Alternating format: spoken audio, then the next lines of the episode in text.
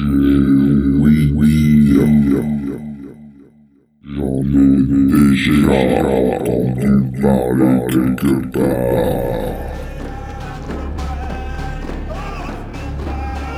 La hadra, c'est surtout l'expression de ce qu'on appelle le tigre. Maintes fois répété, le nom d'Allah le Tout-Puissant se transforme peu à peu en râle profond et saccadé. Un appel aux esprits, au monde caché, qui caractérise l'appel du chaman et cela partout dans le monde, sans distinction de langue ni de religion. Ainsi surgit au grand jour pour les non-initiés, la quintessence même du rite chamanique.